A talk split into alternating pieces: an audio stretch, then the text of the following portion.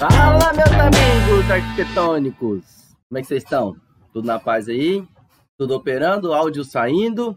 Qual que é, o porquê que a gente necessariamente vai falar de produtividade assim? Qual que é a importância de você ter produção? Se você não produz, você não vende. A sua venda, a, a, a forma como você transmite o seu trabalho, está intrinsecamente relacionado à produção que você faz dele, do produto que você entrega. Produção é relacionada a produto.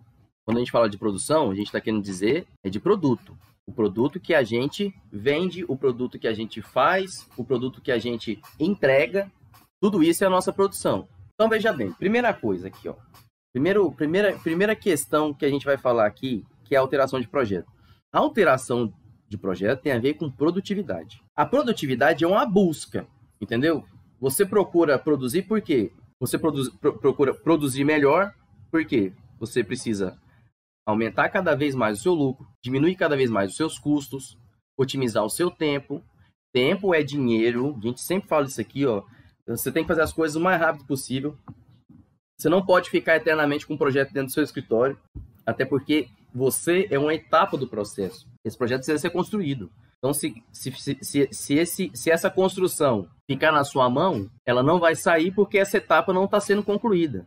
Então, é, é, é, é, intrínseco do seu processo produtivo que você conclua as etapas num tempo hábil, a fim de atingir mais eficiência, mais eficácia no seu trabalho e sempre, sempre, sempre buscando reduzir custos, sempre. Olha só, é, o processo criativo ele é parte do que, do que do, ele, ele, ele é parte do que a sua produção, a sua escala de produção, a sua escala produtiva vai atender. O processo criativo, a ideia do processo criativo é você conseguir é, é, é, captar as informações e transformar essas informações em projeto. Então, assim, ó, eu aqui no escritório vivo algumas situações aí relacionadas a questões de alteração de projeto, por exemplo. E considerações que eu não utilizei no meu processo criativo, entendeu?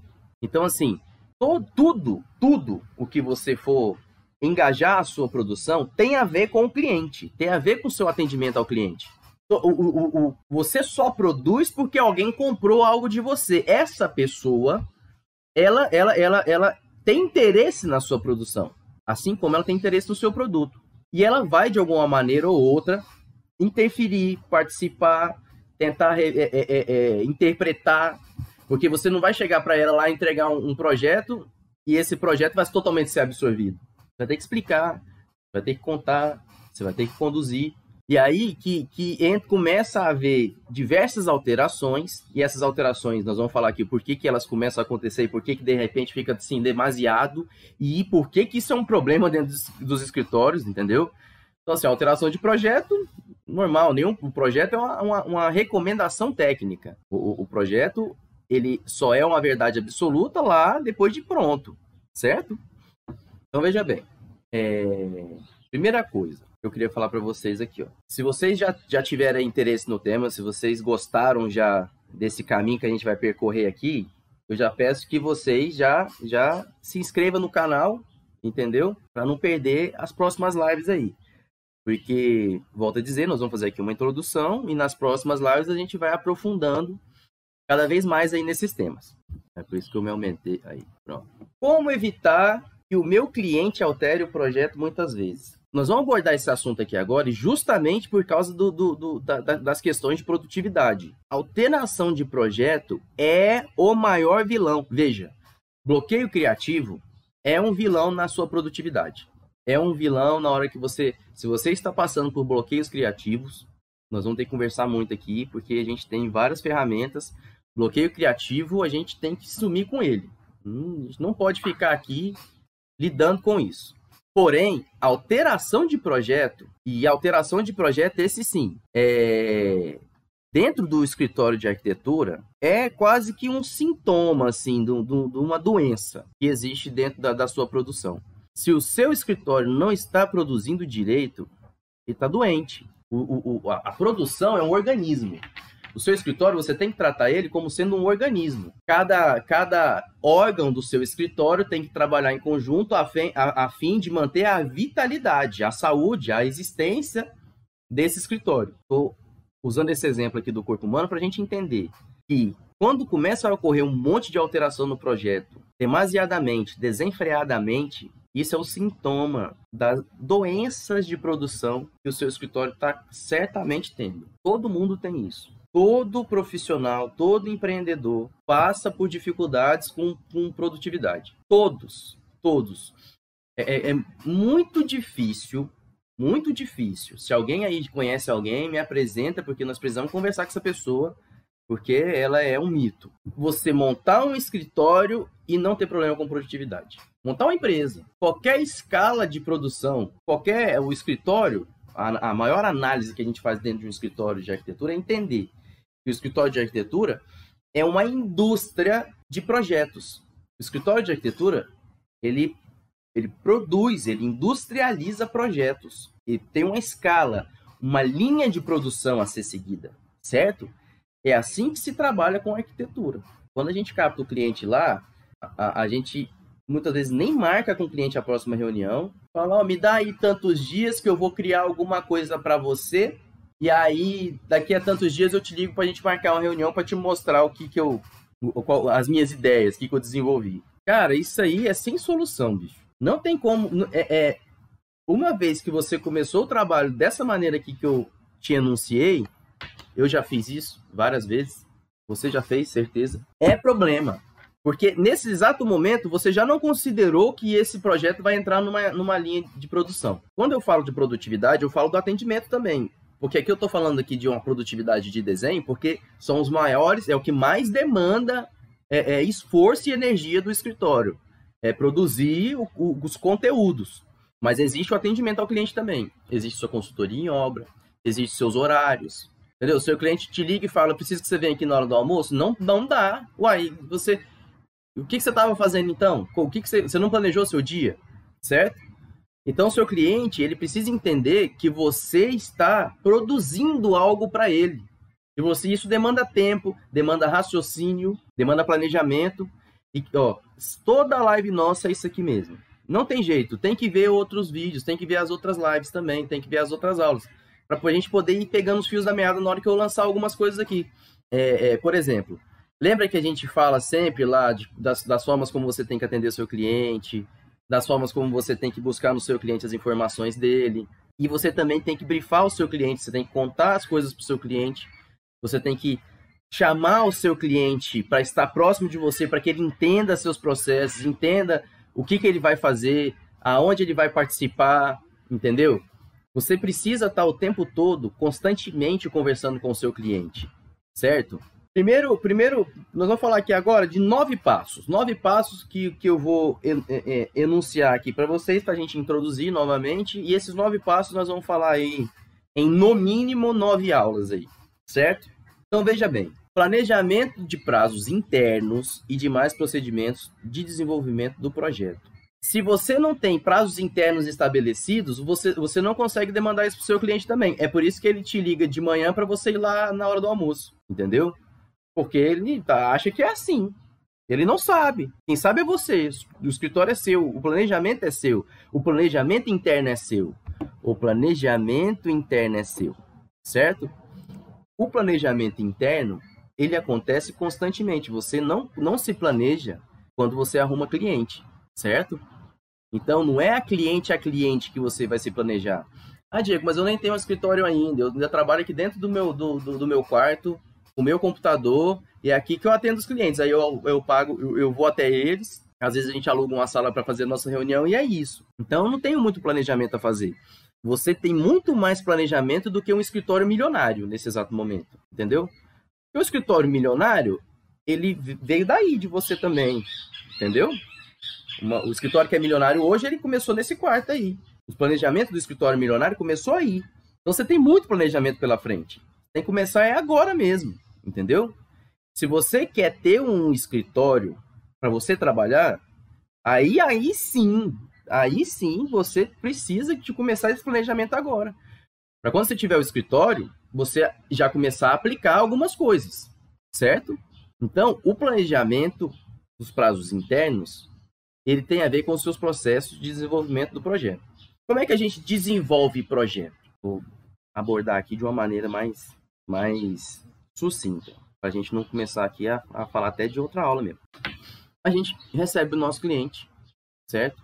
Existe a etapa de venda. A etapa de venda, eu não considero a etapa de venda é, etapa de projeto, entendeu? Venda é captação. Projeto é vendeu, certo? Vendeu, assinar contrato já é desenvolvimento de projeto, viu?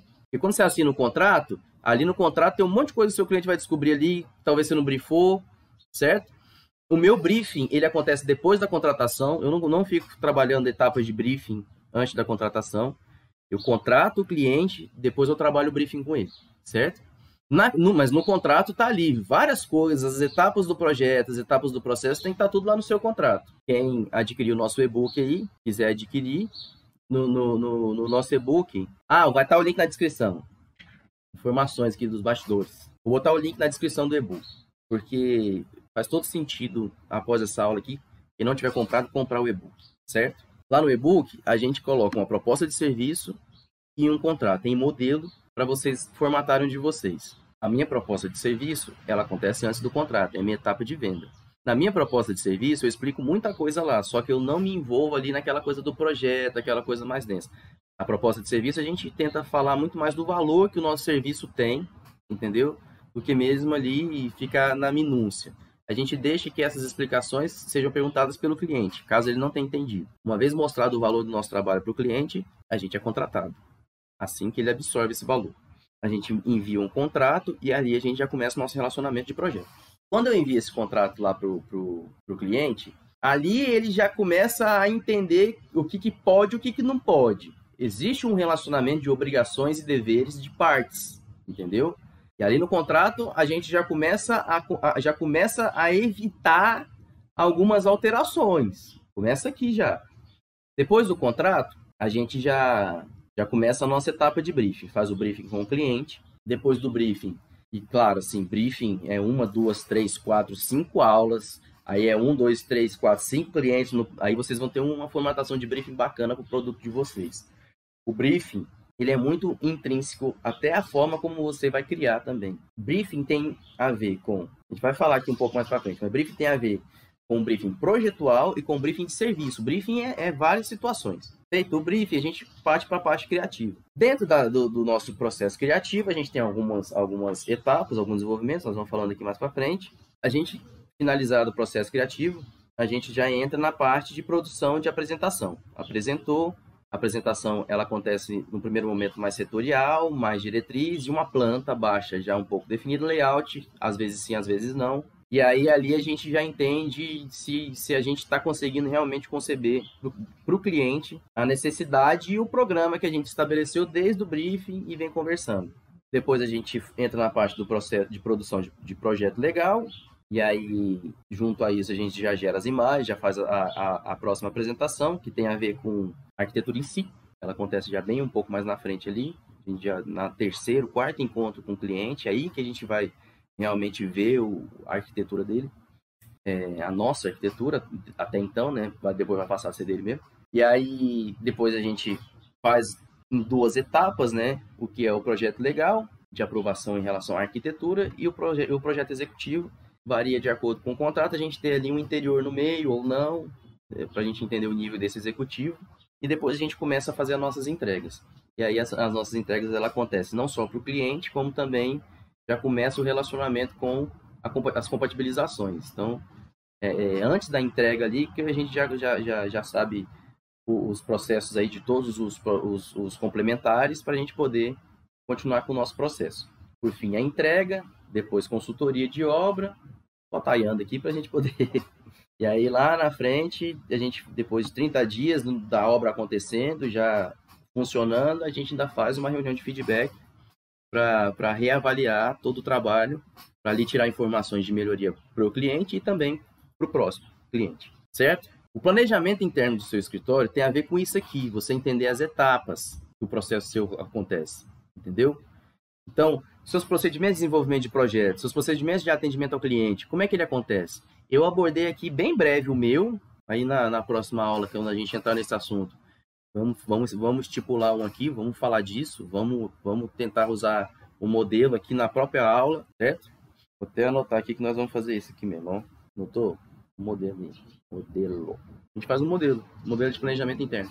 E aí sim, mas modelo é modelo. É igual lá, quem comprar o e-book tem um modelo de contrato, tem um modelo de. E é o que a gente formatou aqui dentro, viu? É por isso que eu tô falando, ele foi feito, foi feito para nós aqui dentro do escritório, certo? A gente fez ele aqui, foi, não foi ele, começamos com um outro, aí a gente vai mudando, vai mudando, vai elaborando, até que a gente formatou um e a gente achou super interessante a gente disponibilizar esse. Então, a proposta de serviço que tem lá e a, o contrato, ele é utilizado aqui dentro do escritório para a gente. Porém, vocês têm que ver se pertence ao planejamento interno de vocês, tá? se, se, se, se faz sentido de acordo com o procedimento de desenvolvimento do projeto de vocês, certo? Próximo item que vai fazer você evitar aquele monte de alteração pelo seu cliente. Organização dos procedimentos que serão adotados. Você não pega o cliente, pega o projeto, depois você vai ver como é que faz ele. Outra coisa, você não faz cada projeto de um jeito. Não pode ser assim. Você precisa pegar a mão, já ouviu falar disso aí? Você precisa formatar uma, um, um, um, um esquema. São métodos, são procedimentos. Entendeu? Lembra que eu falei lá que é uma industrialização de projeto? Então você tem etapas ali por onde que esse projeto percorre. Cai na sua mão para fazer a criação, depois você vai passar para alguém, um freelancer, alguém dentro do seu próprio escritório, para desenvolver o que seria a planta. Enquanto isso, você está fazendo é, é, é, o desenvolvimento de outro processo, enquanto essa pessoa já está lá relacionando que seria a próxima apresentação para o cliente. Como que isso está acontecendo? Qual é a trama? Entendeu? Qual que é, qual que é o envolvimento? Qual que é o ciclo? O caminho? o trajeto que o projeto passa. O projeto começa com você, começa com o cliente, começa com vocês dois. O meu aqui começa com nós dois. Entendeu? Eu primeiro sento com o cliente, passo cinco horas com ele, fazendo a reunião de briefing aqui, é, tentando captar o máximo possível de informações, porque, já falamos em outras lives, tratamos o nosso cliente aqui como sendo uma fonte valiosa de informações, certo? Já falamos disso, batemos muito nessa tecla. Como eu, eu, eu faço isso com o meu cliente desde o começo. Atendo o meu cliente com atenciosidade, com atenção. Então, é, é tudo a mesma palavra. Atendo o meu cliente desde a etapa de venda, elaboração de proposta de serviço, é, fechamento da venda, contrato, briefing, tarará, tarará, tarará. Fico o tempo todo tratando meu cliente como sendo valioso para mim. Eu não trato a minha arquitetura como sendo a coisa mais importante que a gente tem ali. Não. Eu trato meu cliente e o problema dele como sendo a coisa fundamental. A minha arquitetura ela vem para resolver isso, certo? Aqui no meu caso, se você é um arquiteto artista, você quer impor sua arquitetura, está vendendo, está pagando suas contas, seja. É assim que tem que ser mesmo. Organização dos procedimentos que serão adotados está intrinsecamente relacionado ao seu resultado final, certo? Antes de captar o seu cliente, já, já entenda qual é o resultado final que os seus recursos podem oferecer para você. Para você organizar e adotar os seus procedimentos, você precisa ter recurso, certo? Os recursos que você tem hoje, que vai fazer você gastar o mínimo possível, para que você tenha um MVP, tem a ver com organização dos procedimentos que serão adotados. Para você ter um MVP, para você chegar lá, tem que ver outras lives aqui. Não vou falar agora de MVP, não. Se vocês quiserem saber de MVP, pausa aqui agora, volta lá, quando a gente falou de planejamento.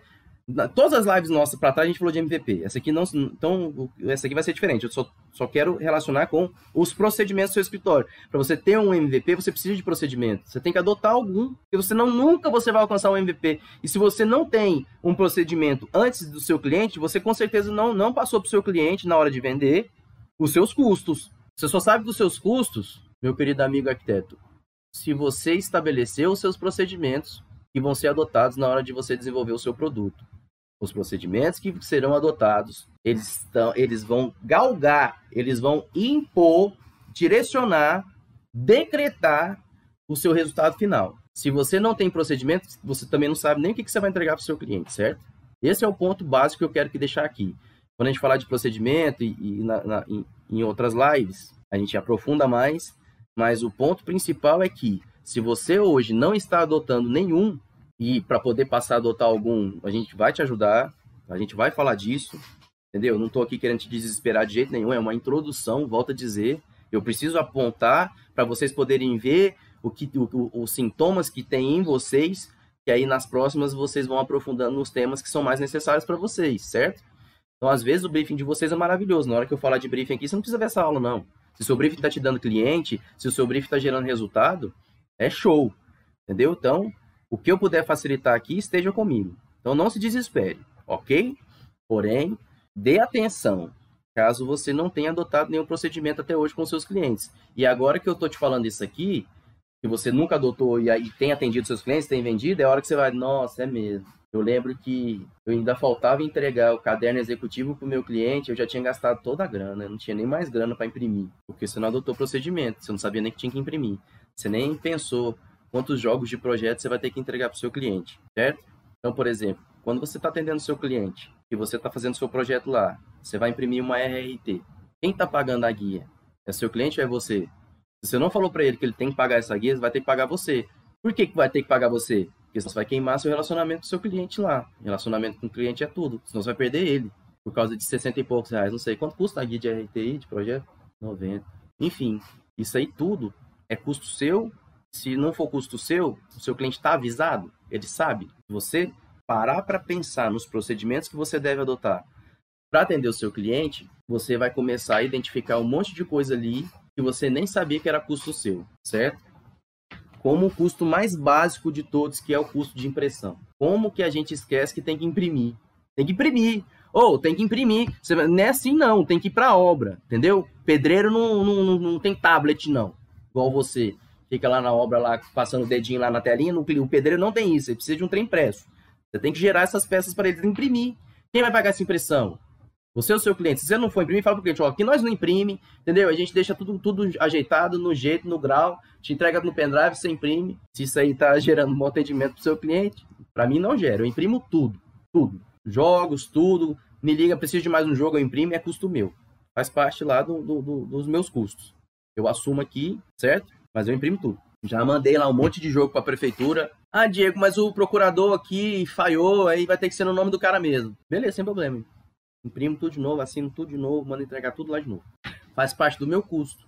Assim como tem um monte de gente que, ó, entrega tudo e fala, ó, se tiver que imprimir de novo é que vocês. Aí eu te entrego tudo digital, aí vocês imprimem lá. Eu te falo onde é que imprime.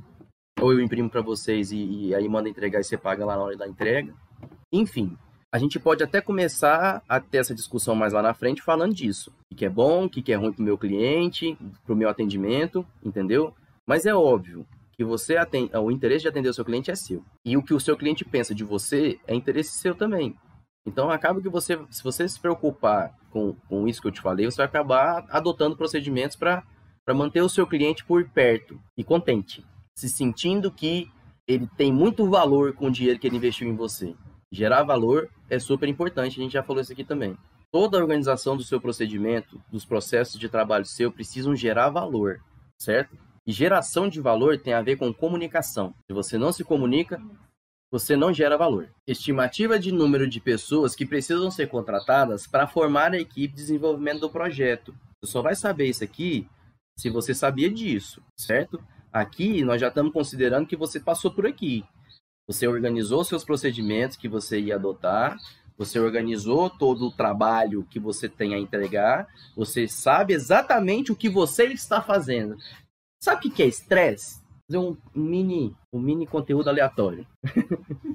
Sabe quem se estressa? Estresse é uma patologia do ser humano que não sabe o que está fazendo. É isso. Se você está fazendo algo hoje, você não faz a menor ideia do que você está fazendo, você está sob estresse, você não sabe dar resposta para as coisas que estão sendo exigidas de você. Vive sob estresse. O ser humano que não faz a menor ideia do que está fazendo. Não seja esse ser humano na arquitetura, senão você vai fechar seu escritório e vai arrumar qualquer outro trampo, velho. Vai começar a dar aula na internet. Tô brincando.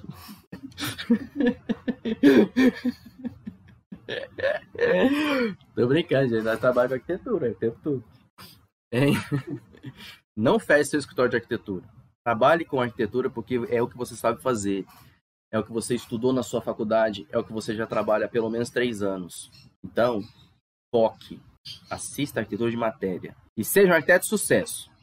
Pessoal, todo trabalho tem que ser feito por alguém, por alguma máquina, por entendeu? Existe uma via. O trabalho, o trabalho, ele requer suor, ele gasta energia. Lá na física, você lembra lá que tinha a formulinha lá? O trabalho, ele gera energia.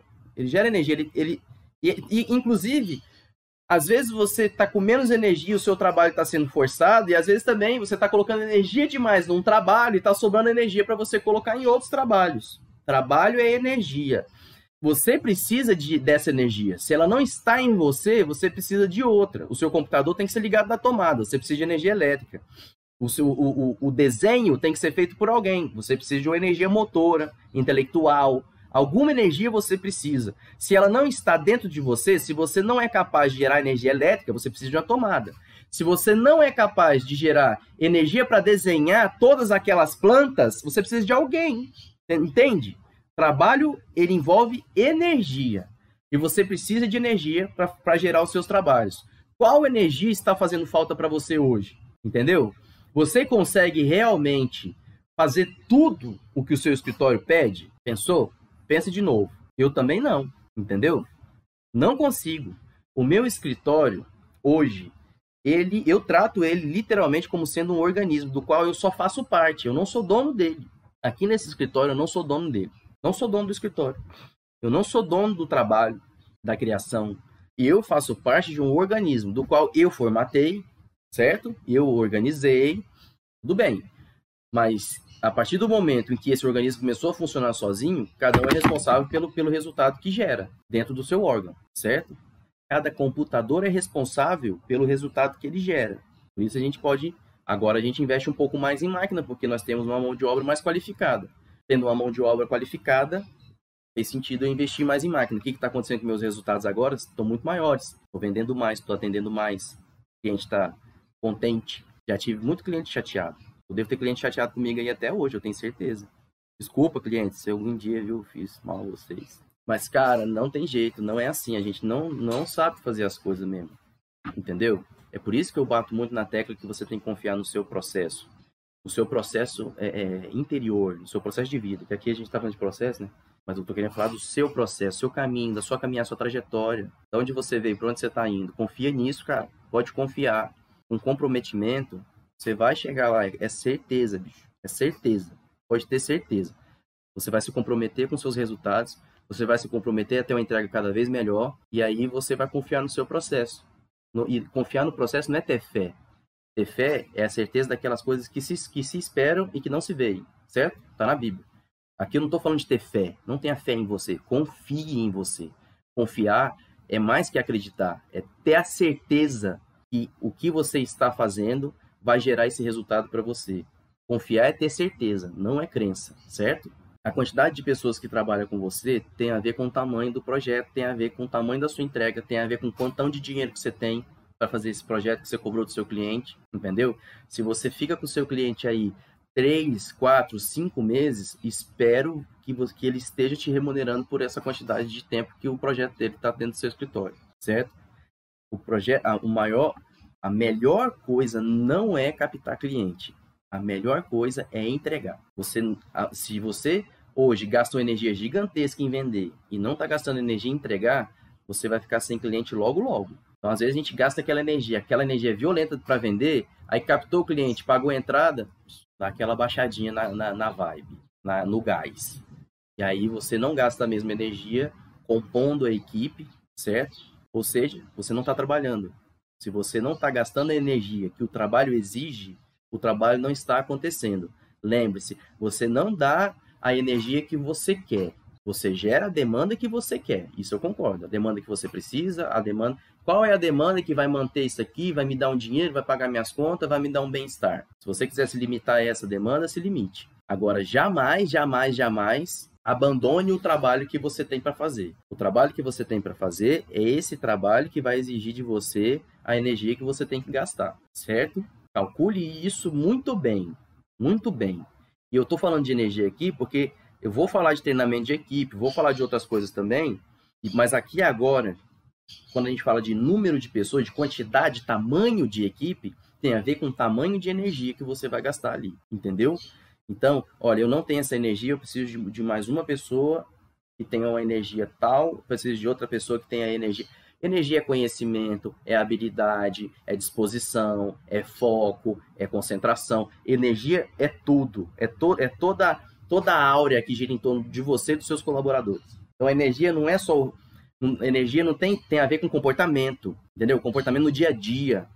Você se alimenta bem, entendeu? Isso é energia. Os seus colaboradores têm que tomar café da manhã. Se o seu colaborador não toma café da manhã, vem para cá, para o seu escritório, ele não tem energia. Se ele não, se, ele, se, se café da manhã for, for aprender a modelar no SketchUp, se você precisa de uma modelagem no SketchUp, contrata alguém que não toma café no SketchUp, não tem energia, não sabe trabalhar com SketchUp, certo? Outra coisa que eu queria pontuar aqui nessa parte de, de, do, do de, de tamanho, né? De, de, do tamanho da sua equipe. Você, vou passar aqui, ó. Vou, já quero introduzir esse e fechar o outro aqui de uma vez. Você precisa se preocupar com a sua equipe, certo? Não ache que os, resulta que os seus resultados é responsabilidade de alguém. Os seus resultados, esse sim é pessoal. Esse aqui não depende da quantidade de energia que o seu trabalho exige de você, não.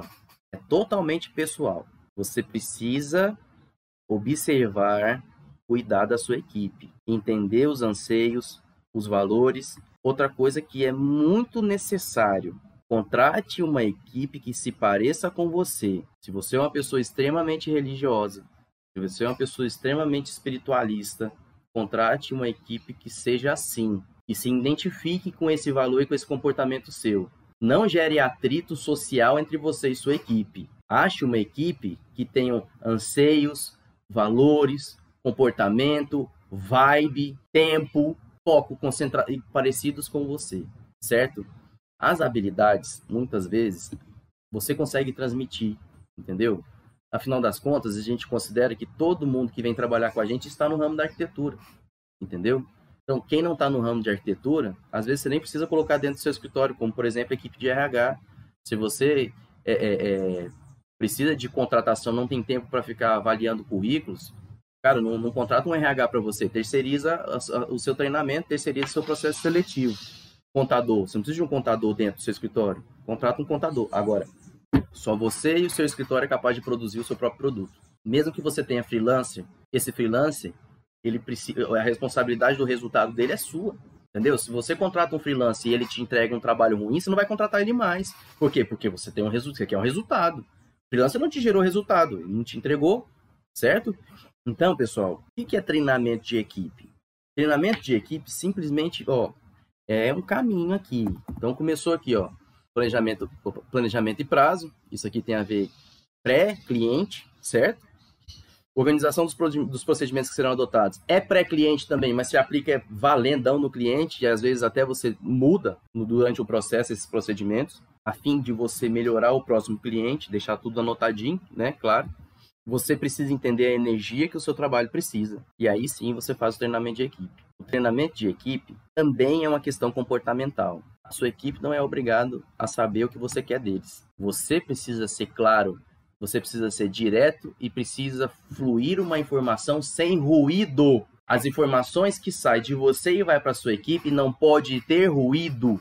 Quando eu falo ruído, o que, que passa na cabeça de vocês, hein? Ruído. Às vezes, quem toca guitarra aí, às vezes você quando o plug a guitarra está mal aterrado, o que, que o, o, o mau aterramento faz? Gera ruído. Hum... Ruído. Ruído é ruim. Ruído incomoda. Informações com ruído, elas se manipulam, elas se transformam, elas viram informações que não foram transmitidas pela fonte. A fonte que deve informar é você. Não informe com ruído, porque você vai receber informações com ruído. Treinamento de equipe tem a ver com fluxo de informações. Se você mantém os fluxos de informações sem ruído, sua equipe está constantemente em treinamento. Treinamento, gente, ó, tudo que se fala de equipe tem a ver com o esporte. Quando eu falo em trabalho, em energia, é isso, entendeu? Qual que é o trabalho que um time em campo precisa fazer? Qualquer time, futebol, vôlei, basquete, qualquer modalidade. Até quando o esporte é feito por uma pessoa, ela é feita por uma pessoa dentro do campo. Fora do campo, simultaneamente, às vezes tem uma galera.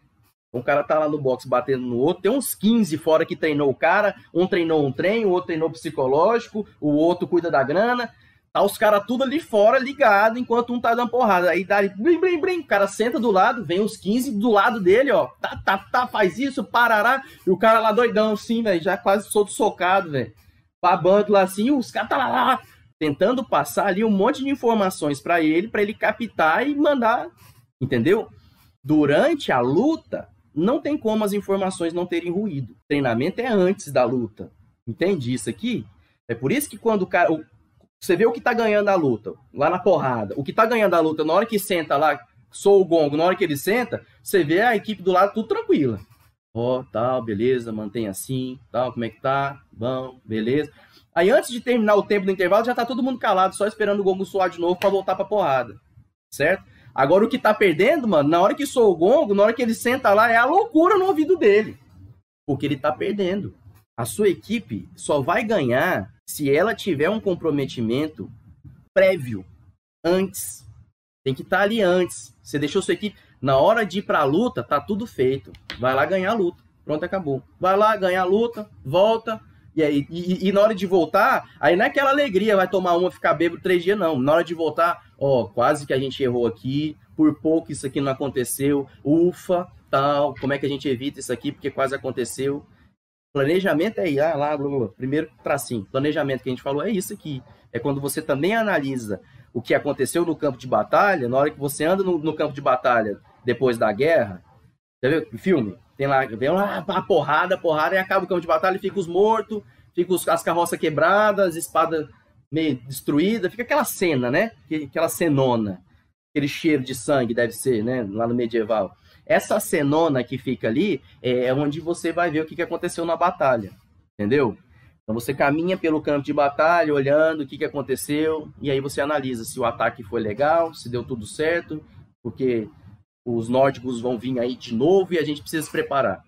Entende que treinamento de equipe tem a ver com resultado? É por isso que eu estou falando de esporte, de guerra, de porrada.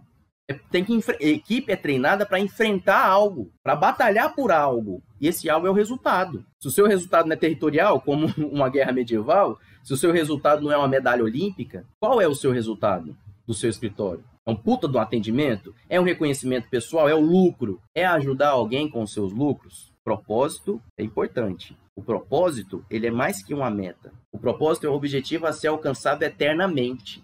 A meta, ela tem data final. Se você tem uma meta, tem que ter data para ela ser concluída. Propósito não é isso. O propósito é algo eterno, que leva você ao longe. É por isso que você tem que treinar a sua equipe, para ela ter um propósito. O que é eterno no seu trabalho? O que nunca vai mudar dentro do seu escritório? Sua equipe precisa saber disso, não precisa? Precisa. Claro que precisa. Isso se chama cultura. Isso se chama tradição. Qual é a tradição do seu escritório? Aqui em Goiânia. E agora tá chato falar disso aqui, né? Pode pandemia. Um dia a gente chega lá. Aqui em Goiânia tem pecuária. Entendeu? Cara, você vai lá na pecuária, tem gente rica, pobre. É um, tem um trem que. É um trem louco, assim, ó. Todo mundo com as roupas meio parecidas, só que uns é de marca, as outras não. E eles não são do mesmo lugar, eles não vêm do mesmo lugar, a galera que tá lá. Vem de vários lugares na época de pecuária aí. Por que que isso acontece? Por que que isso une essas pessoas todas? Porque é uma tradição, é uma tradição pecuária em Goiânia. É uma tradição, certo? É uma cultura. Eu já tive a oportunidade de ir na Oktoberfest, na Alemanha. E nunca fui na de Blumenau, morro de vontade de ir. E lá na Alemanha, foi assim, ó, você chega na Alemanha, a Alemanha está em Oktoberfest. Principalmente a cidade onde eu fui, que é Munique. Na hora que a gente chegou em Munique, a sensação que eu tinha é que eu já estava na Oktoberfest. Então, gente pobre, gente rica, Alemanha inteira, a Baviera inteira, vai todo mundo para lá, entendeu? vestem roupas parecidas, bebem as bebidas parecidas, fazem brincadeiras parecidas. O povo brinca nos brinquedos lá assim, é, é desembargador com, com, com um pobrezão lá. Não tem dessa. Não, não, não, existe ali uma segregação nem nada, porque eles estão unidos através de uma tradição, da qual ninguém quer abrir mão. Ninguém quer abrir mão. Você vai chegar lá em Munique vai aqui, aqui em Goiânia é ruim não estar tá tendo os eventos, festa junina, que é a minha maior tradição, pelo menos a minha pessoal desse, desse não tá tendo festa junina. Eu, eu é uma tristeza. Me, agora já começou um friozinho, pá, já começa a chegar naquela vibe ali de festa junina. Não vai rolar, não vai ter. A galera lá em Munique deve estar tá chateada. Por quê? Porque eles estão sendo cerceados da sua tradição. É isso que você tem que ter no seu escritório. A sua equipe precisa se entristecer quando a tradição é quebrada, porque envolve sentimento. Propósito tem a ver com sentimento. Propósito tem que te gerar emoção. A meta não. A meta só te gera emoção quando alcançada. O propósito te gera emoção todo dia. Todo dia a sua equipe precisa estar emocionada com o propósito, focada na razão com os processos, com os procedimentos que você estipulou, que você informou para sua equipe. Treinamento de equipe também tem a ver, e esse agora eu quero falar bem superficial também, senão começa a dar spoiler aqui da, da outra da próxima aula. Treinamento de equipe vai ser uma aula fera também. Treinamento de equipe tem a ver com o que você passou, com a sua própria história. Se você não anota a sua história, se você não memoriza, se você não estuda, não analisa a sua própria história, você não consegue treinar a sua equipe.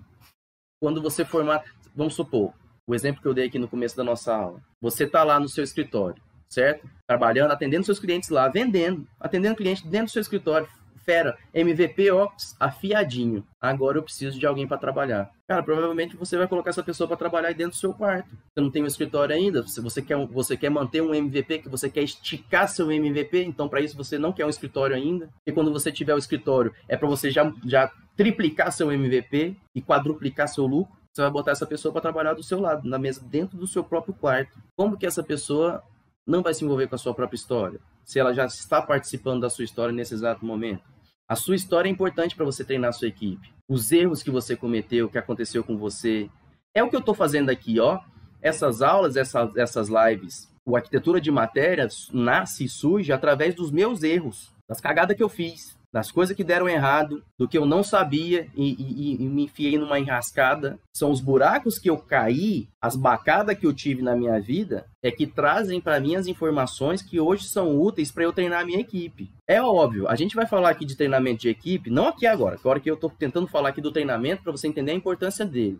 Tem, treinamento tem a ver com o processo de desenho, tem a ver com você ter procedimentos bem estabelecidos dentro do seu escritório, seu diretório de arquivos, nomenclatura de arquivo, layer, template, é, entender que os arquivos que você está salvando no seu computador, toda a equipe vai mexer nele, é por isso que você tem que ter um nome, para quando cada um criar o seu próprio arquivo, na hora que jogar lá vai estar todo mundo na nomenclatura parecida, porque você fez um método. Treinamento de equipe tem a ver com os procedimentos e os métodos adotados a cada serviço, a cada cliente, certo?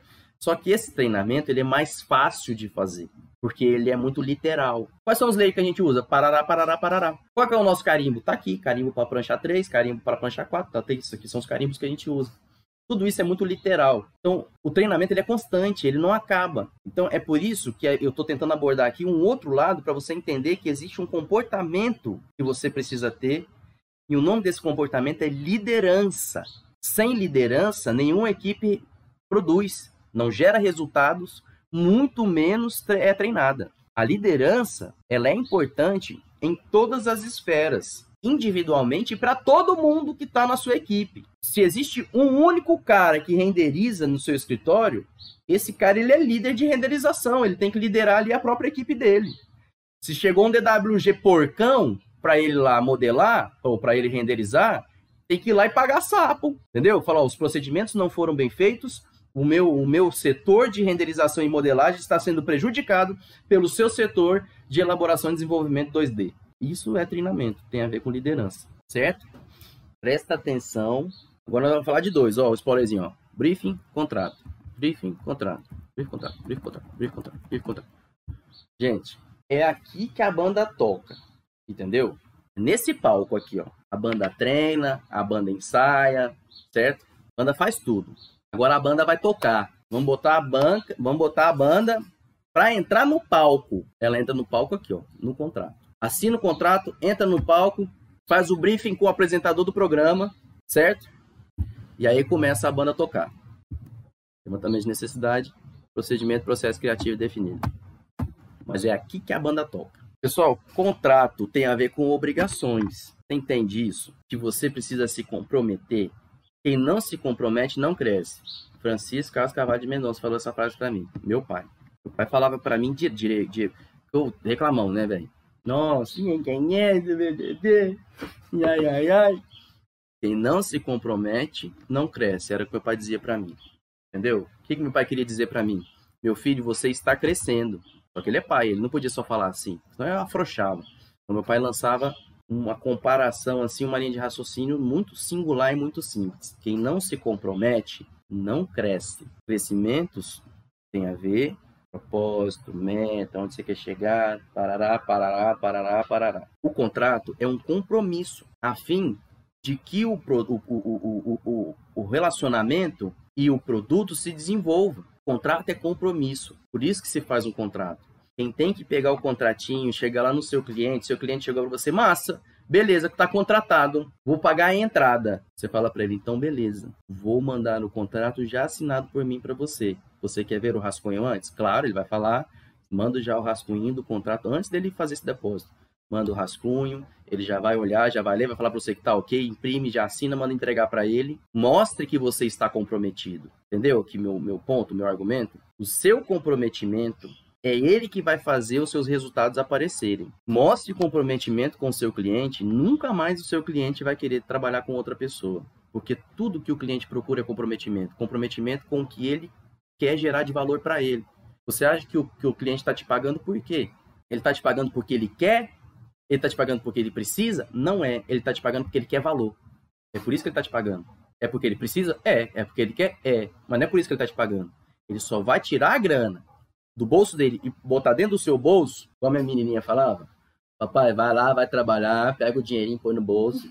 Falar para mim. O cliente só vai fazer isso que a Maria falava, tirar o cliente e pôr no seu bolso, se ele se sentir ganhando valor. Não é porque ele, ah, um trem que eu preciso está sendo resolvido, bom, vou tá aqui. Não, isso aí é no desespero, entendeu? Isso aí é quando estoura um cano, que aí você vai lá na Leroy Merlin e, e paga um, uma luva mais cara, entendeu? Porque você precisa demais, o cano tá lá, é, é, domingo, não tem ferragista aberta, você vai ter que ir lá na Leroy Merlin pagar 10 conto numa luvinha. É isso, é isso aqui. Seu cliente não quer passar por essa situação. Seu cliente quer que ele tenha valor. Porque quando você vai lá na Leroy Merlin na hora de pagar 10 conto, bicho, você olha pra luva e você fala, cara, bicho. Só que você pensa na conta d'água, né? Aí você paga, pega a luva, vai lá, instala uma luva de 10 conto, ainda paga mais 15 conto na colinha que você vai usar só para colar a luva e ela vai secar, você vai jogar lá fora. Seu cliente não quer passar por isso. Seu cliente não quer que você seja um, cano estourado para ele. Entendeu? Ele quer valor. Seu cliente vê valor no contrato, não é na proposta de serviço. E na proposta de serviço, ele entende o valor. Ele só começa a ver é, aqui no contrato, na hora que você manda um contrato, tá lá, eu vou fazer isso e isso, se eu não fizer, tô lascado, vou ter que fazer isso e isso, vou passar por isso que tá aqui no contrato, e você também, você dá, vai dançar todo mundo, enfim. Não é uma pagação de sapo, é um comprometimento, isso é bom. Ou, oh, eu não assino contrato com meu cliente aqui, nós tudo triste, chateado. Não acontece isso. Mesmo nos tempos mais difíceis do meu escritório, a assinatura de contrato sempre foi uma celebração. É um momento de celebrar, porque está todo mundo comprometido.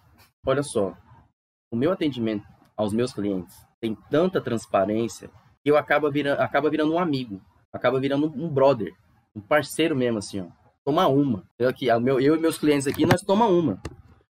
Ué, a câmera tá dando um tiltzinho? Não, mas lá não tá. Só aqui no meu. Então tá show. Eu costumo dizer assim, ó. Negócios que surgem da amizade, às vezes tá boró. Porque você é amigo, você é íntimo, você é próximo. Então, o cara sabe aonde que você manda uma mentirinha, o cara sabe aonde você tem uma preguiçinha, o cara sabe os seus defeitos. Então ele faz negócio pela confiança, porque amigos confiam um no outro como ninguém.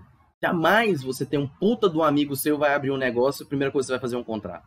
Jamais, entendeu? Porque senão você escolheria outra pessoa para ser seu sócio. E é o que eu falo hoje. Não dá certo.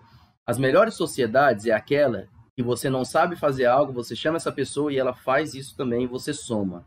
São duas ciências distintas que se somam a fim de um, um, um único serviço. Esse serviço ele tem que ser transparente. Você tem que deixar tudo ali na transparência, tem que ter uma caminhada íntima, tem que estar junto. Acaba virando amigo. Então, assim, amizades que vêm dos negócios, cara, é massa, viu?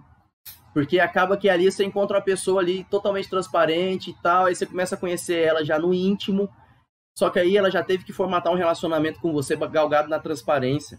Aí lá no social, difícil perder isso. Quando você começa no, no empresarial com uma pessoa e depois que você entra no social, você já, o relacionamento fica bom, porque ele já, vocês se obrigaram a ter um relacionamento bom quando estava fazendo negócio. Contrato é isso, é uma, é, é uma forçação para que o relacionamento seja bom. Contrato é bom, contrato é comemoração, entendeu? Deixe muito claro as suas obrigações contratuais. Deixe no contrato tudo aquilo que você realmente pensa do que deve ser o certo, o justo, o correto para você e para o seu cliente, principalmente para o seu cliente. No contrato fala do seu cliente, depois do que é bom para o seu cliente, depois você fala de você. No contrato você vai falar muito menos de você. Você vai falar muito mais do que você tem a oferecer do que o seu cliente tem que fazer para você. Entendeu? O seu contrato tem que ser bom, bom, bom mesmo para o seu cliente, porque para você basta você fazer o seu serviço bom do jeito que você já faz, certo? Briefing tem a ver com a parte de contratação, porque na contratação é briefing para caramba.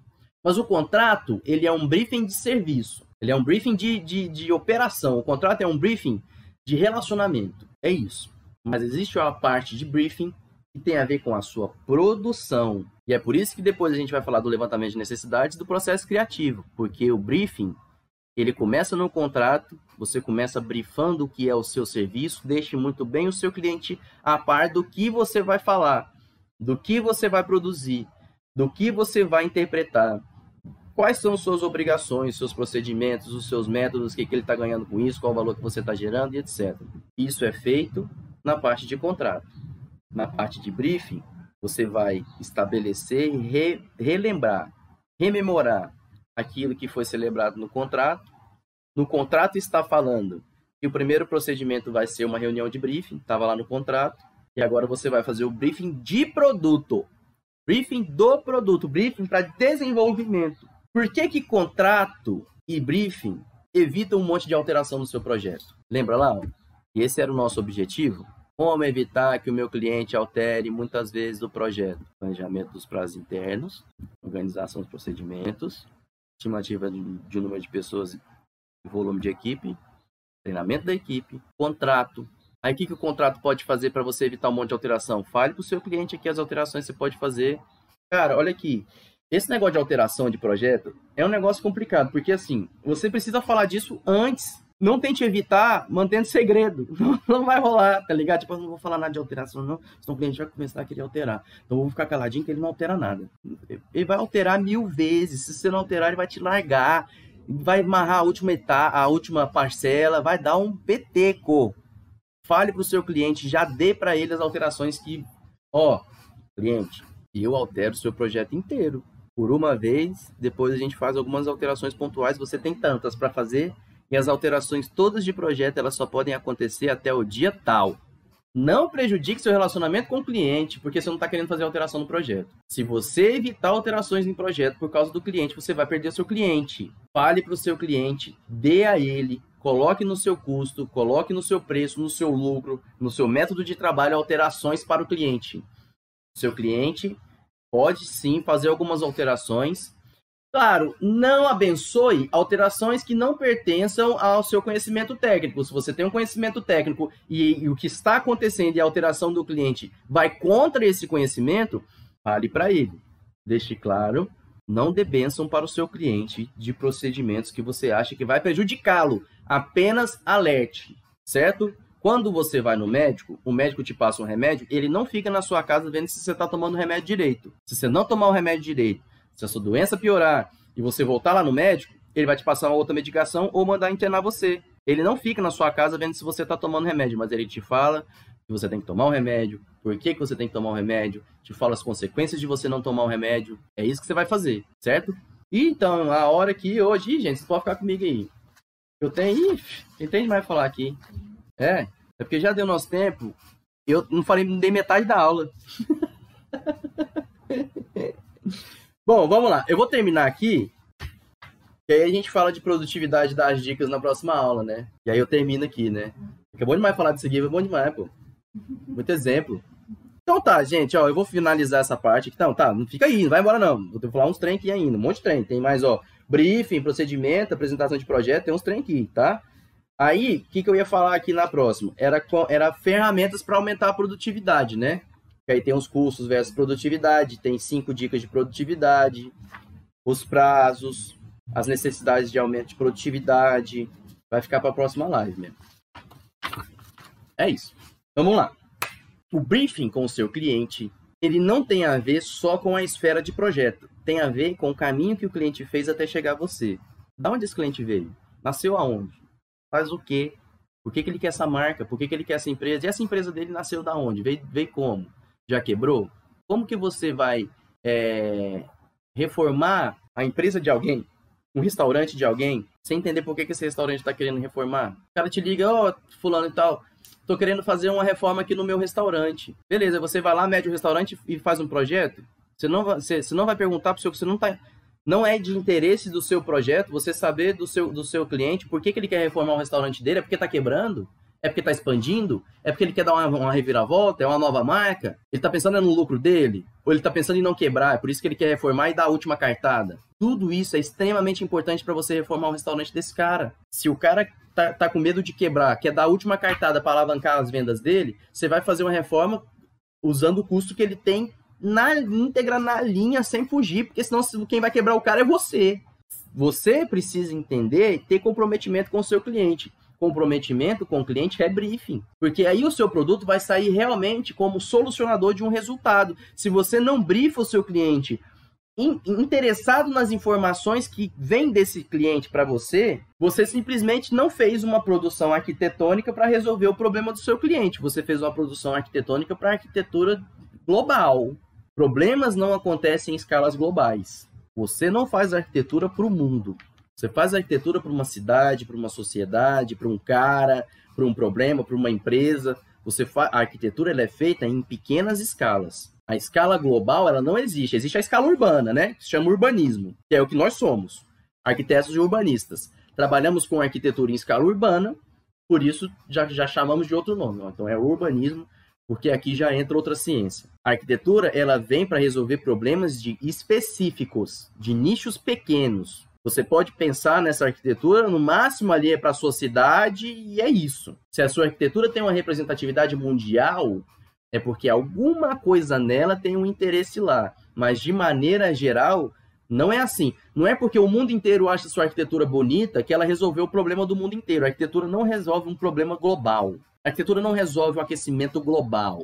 A arquitetura não resolve o mimimi atual da sociedade, não é isso. A arquitetura, de, da, da, posso ser pontual, a arquitetura não muda o mundo. A arquitetura é capaz de mudar pessoas. Então, na vida de uma pessoa, você tem uma função grande na vida você pode transformar a vida dela. Eu ouço isso de clientes meus. Eu ouço isso de cliente meu da empresa. Cara, minha empresa agora é muito melhor, você arrumou, você mudou a vida da minha empresa. Quando eu faço apartamentos, é, é, casas, residencial mesmo assim, quando o resultado pertence ao briefing, assim, o cliente participou, no final, quando ele olha e fala, cara, você mudou minha vida, eu tenho agora saúde, eu tenho um lugar que me representa. Você é capaz de mudar pessoas. Você não é capaz de mudar o mundo. Mas pessoas mudam o mundo. Pensa nisso. Pessoas mudam o mundo. Você não muda o mundo. Você muda pessoas. E as pessoas juntas, elas vão mudar o mundo. Então pense pequeno e esse pensamento pequeno ele pode sim ser capaz de mudar o mundo, mas não queira resolver o problema da, da, do mundo com a sua arquitetura. Por isso que tem briefing. Briefing tem a ver com você simplesmente resolver um problema do qual você foi contratado. Seu cliente está te pagando porque ele quer um valor de você, ele espera um valor de você. Para você entregar esse valor, você precisa saber o que, que está acontecendo para você gerar esse resultado. Isso é briefing, certo?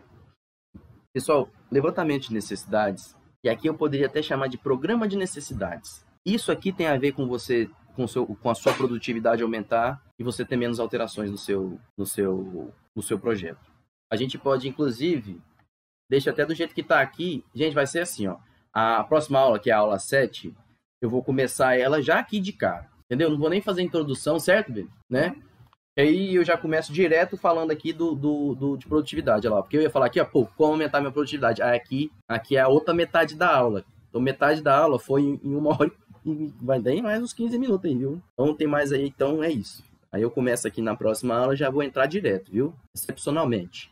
O levantamento de necessidades, que é o programa de necessidades mesmo, é tudo aquilo que você captou no briefing, você vai transformar isso num levantamento de necessidades para o seu projeto O levantamento de necessidades tem a ver com o uso, tem a ver com o partido arquitetônico, tá no levantamento de necessidades. Por isso que eu falo, se você não sabe o porquê que seu cliente quer fazer uma reforma, você não consegue fazer um programa e um levantamento de necessidades para o seu cliente. O seu cliente, ele tem um motivo, ele tem um porquê, ele precisa de uma solução para um problema em específico. O briefing descreve esse problema, a origem, o caminho, o levantamento de necessidades é hora de você compor, é a composição do que o seu projeto será. Se você faz um briefing, um levantamento de necessidades que veio diretamente do problema, veio diretamente do, da, da, do, do, dos anseios do seu cliente, dos resultados que o seu cliente espera, dos resultados que a sua arquitetura pode dar, seu levantamento de necessidades evita sim que o seu cliente faça um monte de alteração. Como, por exemplo, ah, coloca lá um, um depósito para eu guardar não sei o que, não sei o que lá. Aí você tá com aquela edificação toda pensadinha, você tem que enfiar um ambiente ali de 3 metros quadrados lá dentro, 2 que seja, metros quadrados lá dentro, e você já não sabe mais o que faz.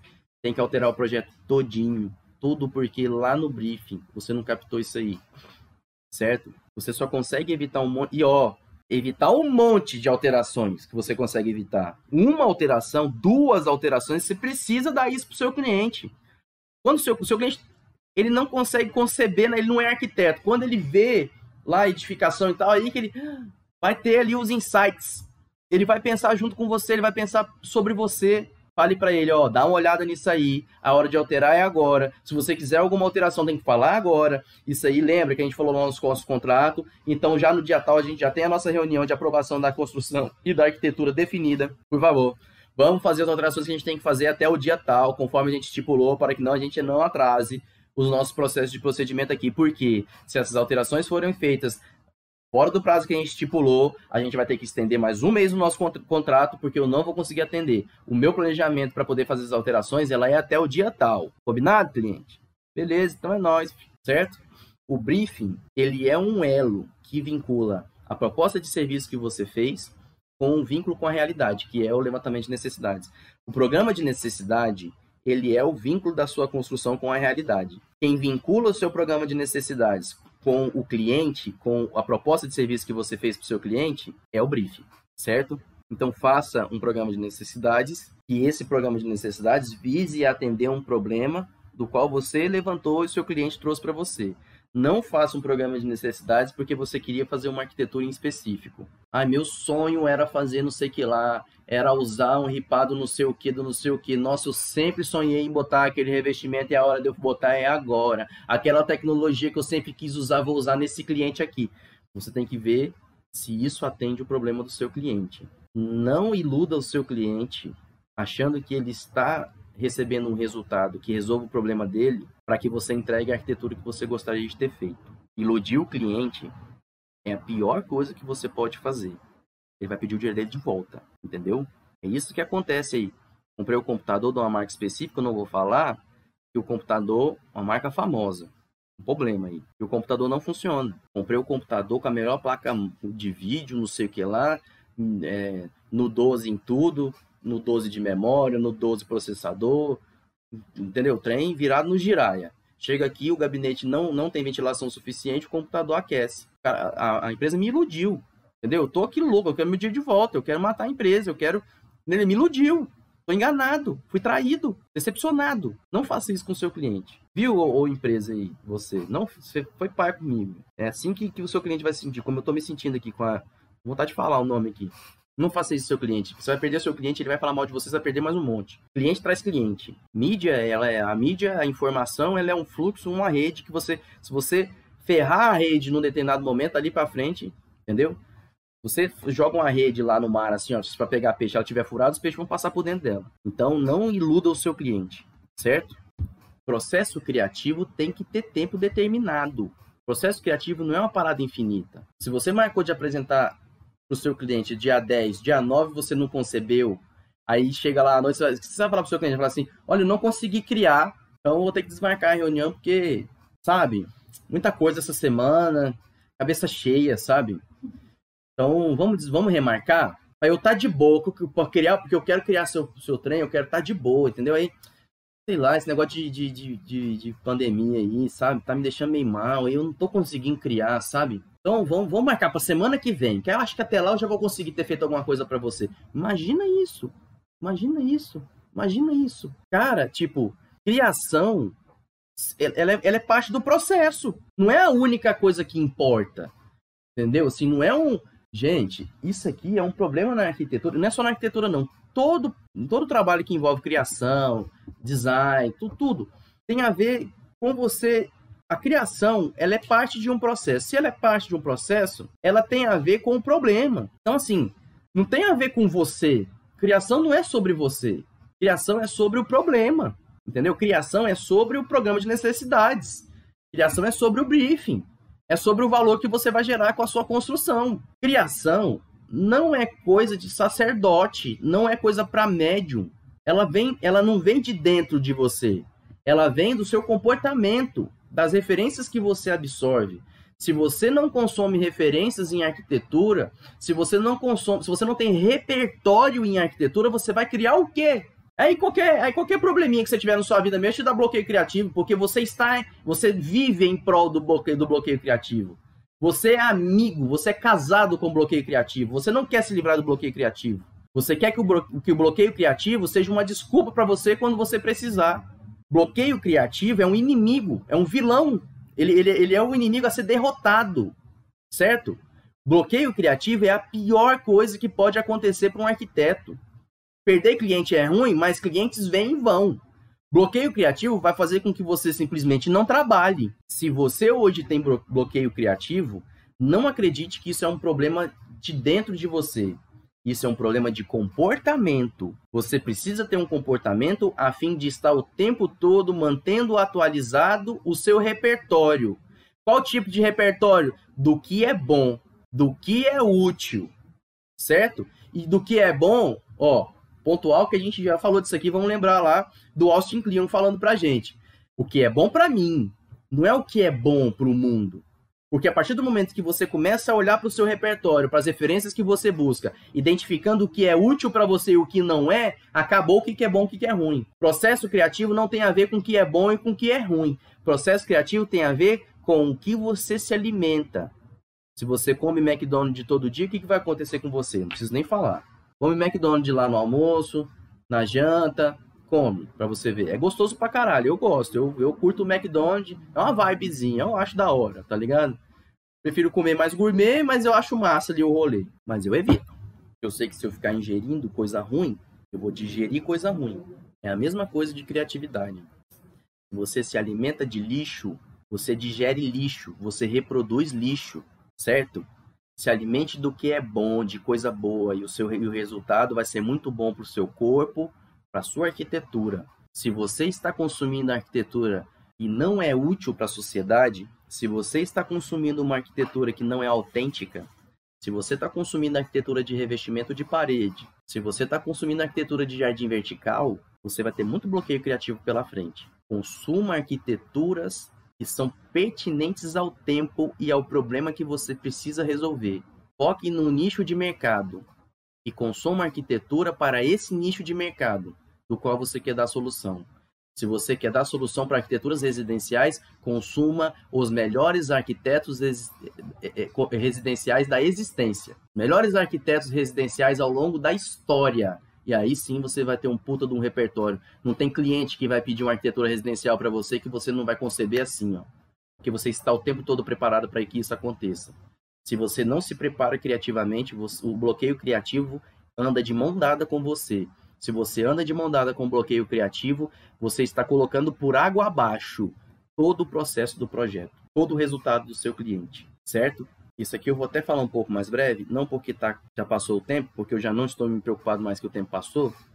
Vou falar um pouco mais breve porque a gente já vem falando de criatividade e nós vamos falar de criatividade muito, muito. Porque isso aqui, eu volto a dizer que eu acabei de falar, vai, joga por água abaixo tudo.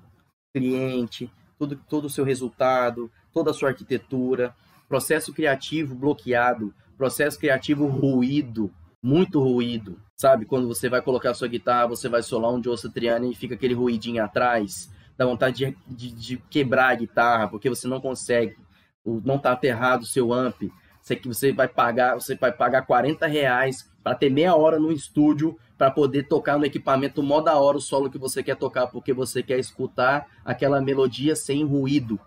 Seu cliente não quer ruído no processo criativo. Se você tem ruído no seu processo criativo, quem paga por isso é o cliente. E você, porque você não consegue resolver o problema do cliente, o projeto não vai sair do seu escritório, ou o seu cliente vai pedir dinheiro de volta, que você já contratou os freelancers, que estão esperando o seu processo criativo para fazer o trabalho deles e você não cria, você não senta na cadeira e vai criar, entendeu? Você não tem produtividade, a aula que vem, que já não é, era essa. era essa, né? Mas é porque não tinha como, cara. É uma coisa, entendeu? Assim, é muito argumentativo, não dá. E produtividade, e quando se fala de produtividade, ele é mais ele é mais objetivo, são ferramentas, né? Ó, que vem, era um pouco. Não é, não, né? Que aqui eu não dou conta. mas, mas ela vai ser também, é um pouco mais objetiva. Essa daqui não dá. ah, essa aqui não dá. Ai, gente. Pessoal, criação, ela acontece dentro de você, no momento onde você está exercitando, mas você capta fora de você. A alimentação começa aonde os insumos são produzidos. Então, na hora que você vai comer ali um carbonara, da onde que veio os insumos? A massa, o trigo que vai fazer sua massa, entendeu? O ovo, a granja, a galinha come o quê? A galinha que pôs o ovo que você vai usar no, no seu carbonara tá comendo o quê? Entende o caminho que entende o que é criação, o caminho que eu quero despertar para a criação aqui? Agora esse aqui, ó, em específico, ó, apresentação. Apresentação é storytelling você deixar tudo anotado durante o seu projeto, você pegar lá o seu projetinho durante as suas etapas de criação e deixar tudo escritinho assim, ó. Então, anotar tem a ver com apresentar.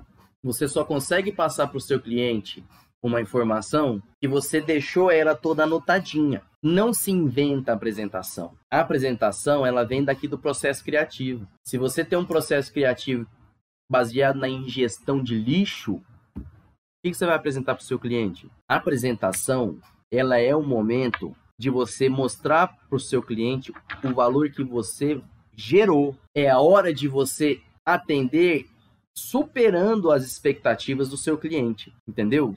Se o seu processo criativo é ruim, as expectativas que você gera para o seu cliente são horrorosas. O cliente está esperando algo que o seu processo criativo não conseguiu entregar. Você vai apresentar o que lá para o seu cliente? O seu cliente espera de você um valor em formato de arquitetura. A arquitetura que você faz depende de boas referências. Processo criativo, eu falei isso aqui do Edson Mafuz aqui, ó, duas coisas que eu falei de, lá do texto dele.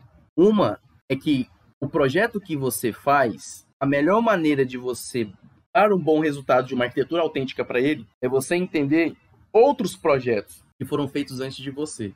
Os projetos que a gente estuda são é, é através deles que a gente aprende a fazer arquitetura. Existe aí, segundo a, a, o próprio Mafuz, essa, essa característica da arquitetura de acreditar que projeto não pode ser ensinado. E eu, particularmente, não quero entrar nessa discussão, por mais que eu acredite que sim, você não consegue ensinar o projeto. Mas o que o Mafuz ensinou pra gente é que você consegue aprender o projeto.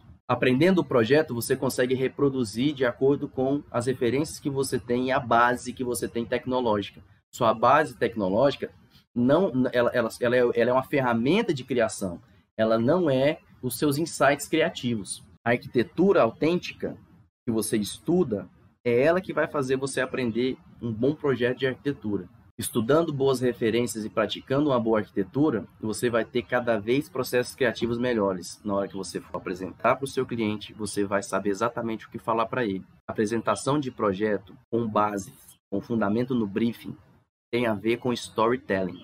Storytelling, storytelling tem a ver com anotação. Outra coisinha que, que é a segunda que eu tinha para falar para vocês aqui que o Edson Mafuz ensinou para gente é que um projeto que não tem memória não é um projeto completo. Se você faz, fez um projeto que não tem tudo anotadinho, se você fez um projeto que não tem tudo relacionado, se você fez um projeto do qual você não anotou as memórias dele, do qual você não fez um memorial descritivo que o seu professor tanto pediu, e aí a gente nunca soube o que era memorial descritivo, eu vou te falar.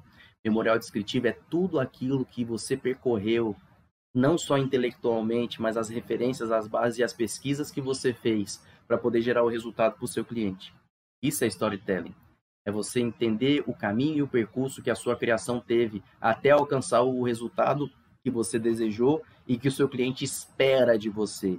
Quando você for apresentar, o seu cliente vai ver que você gerou muito mais valor do que ele esperava. Ele vai ver que você deu muito mais atenção ao problema dele, que problemas que você identificou, você já deu solução. Isso é apresentação fundamentada. Isso é uma apresentação de projeto que vai realmente trazer o seu cliente para perto de você. Lembre-se, você e o seu cliente têm muita vida pela frente. Tentem caminhar juntos. Caminhe junto com o seu cliente, porque ele vai ser o seu cliente pro resto da vida. Colecione clientes bons. Abandone. Rescinda contrato. Demita clientes ruins. Clientes abusivos. Não trabalhe com eles, tá? Não vou falar disso agora, não. E aí tem forma de fazer isso aí. Porque tem cliente que realmente vai prejudicar todo o seu trabalho. Pessoas ruins existem, abusivas existem. E elas são clientes de alguém. Então, relacionamento abusivo tá aí aos milhões. Uma pessoa que tem um relacionamento abusivo em casa, tem relacionamento abusivo com todo mundo. Se ela te contratar, vai ser assim com você também. Tem maneira e tem método para isso de se resguardar também. Lá no contrato, tá? Nós vamos falar disso aí também. O seu cliente espera ser atendido por você porque ele tem um problema a ser resolvido. Faça uma apresentação baseada no problema dele. Não é sobre você. A apresentação do seu projeto não é sobre você. A apresentação do projeto não é sobre seus gostos pessoais. A apresentação de projeto não é sobre o filme que você assistiu. A apresentação é sobre o projeto, é sobre o problema do seu cliente, é sobre a solução que você está dando, a tecnologia, o partido, o conceito. A apresentação não é sobre você. A apresentação não é sobre é, é, o, o, da onde você veio. Ah, porque lá na minha cidade faz assim, é por isso que eu costumo fazer isso. Não é assim. A apresentação de projeto você vai falar do que o seu cliente espera. Você vai falar sobre coisas que o seu cliente nem sabia e você agora está dando solução para ele. É na apresentação que você vai fazer isso. Na etapa de briefing, de procedimento criativo, não dê spoiler para o seu cliente, porque você não vai conseguir superar as expectativas seu cliente vai aprovar e não vai alterar seu projeto se ele tiver as expectativas dele atendidas. Aí ele não vai alterar mais seu projeto, certo? Ainda assim, seu projeto vai sofrer alterações por ele, com, coisas que ele vai pensar depois da, da etapa de apresentação. Depois da etapa de apresentação do projeto, depois de você ter mostrado a memória do seu projeto para ele, aí agora ele vai absorver talvez na hora da apresentação ou depois, depois de mostrar para o sócio, para a esposa, para o marido, para o amigo, para um conhecido, para um técnico próximo, aí ele vai voltar até você e fazer algumas considerações. E essa hora é a hora de ouvir. Ouvir, ouvir, ouvir. Não fale nada para o seu cliente sem antes estudar as alterações que ele pediu para você. Ele vai te pedir um mar de alterações.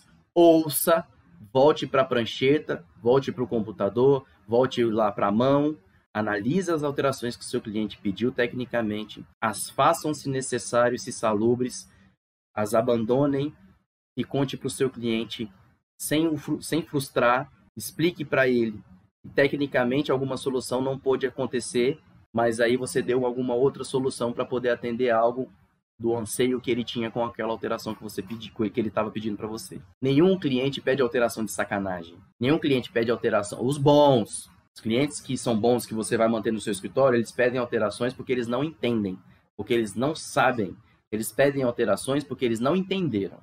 E aí é hora de você explicar, é hora de você informar, de fazer eles saberem, ou de alterar porque realmente foi bom. O cliente não é burro, não. Ele pode não ter uma concepção técnica, mas quem o, o usuário é ele. Quem vai usar a edificação, quem vai viver dentro dessa edificação, quem vai vender nessa edificação é o seu cliente. Ele sabe do problema dele. O cliente tem 100% razão? Não. O cliente sempre tem razão? Não. Precisa ouvir o cliente. Porque às vezes, quando ele tiver razão, você tem que atender. Você tem que ter ouvido, certo?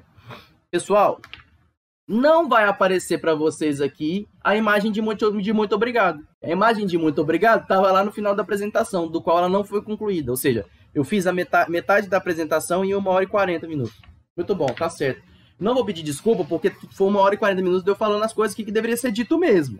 Entendeu? Nós temos muito tempo pela frente. Então, essa aulinha nossa acabou sendo dividida nesse exato momento em duas partes. Então, pessoal, muito obrigado por essa manhã, certo? Mais uma, maravilhosa. Gostei demais. Nossa, como é legal relembrar algumas coisas também.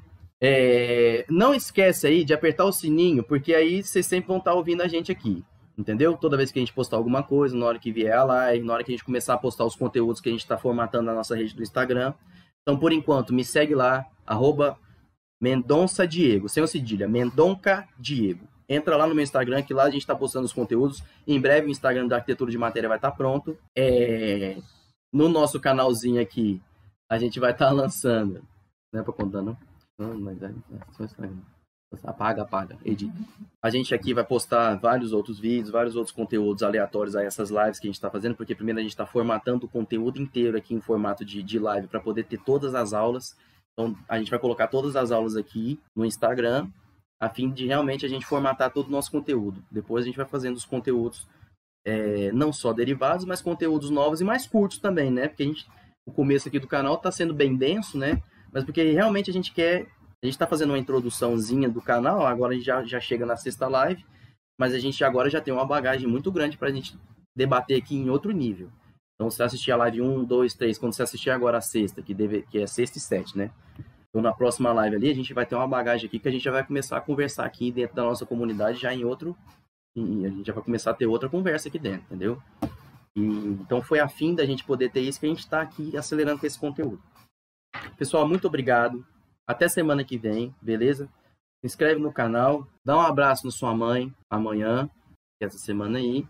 Tivemos uma perda horrível aí pro país, que de uma pessoa que a gente tinha muito carinho, que é o Paulo Gustavo. E o Paulo Gustavo deixou pra gente uma lição muito fera relacionada à mãe, entendeu? Assim, do valor que a nossa mãe tem, do, do da representação que quem te, te, quem te pariu tem na sua vida. Então, assim, amanhã é um dia de ter carinho com a sua mãe mesmo, dê um abraço nela. É, se você não faz isso todo dia, comece então amanhã e faça isso. Fale para sua mãe o quanto você ama ela. Com certeza isso é importante para ela, viu, galera?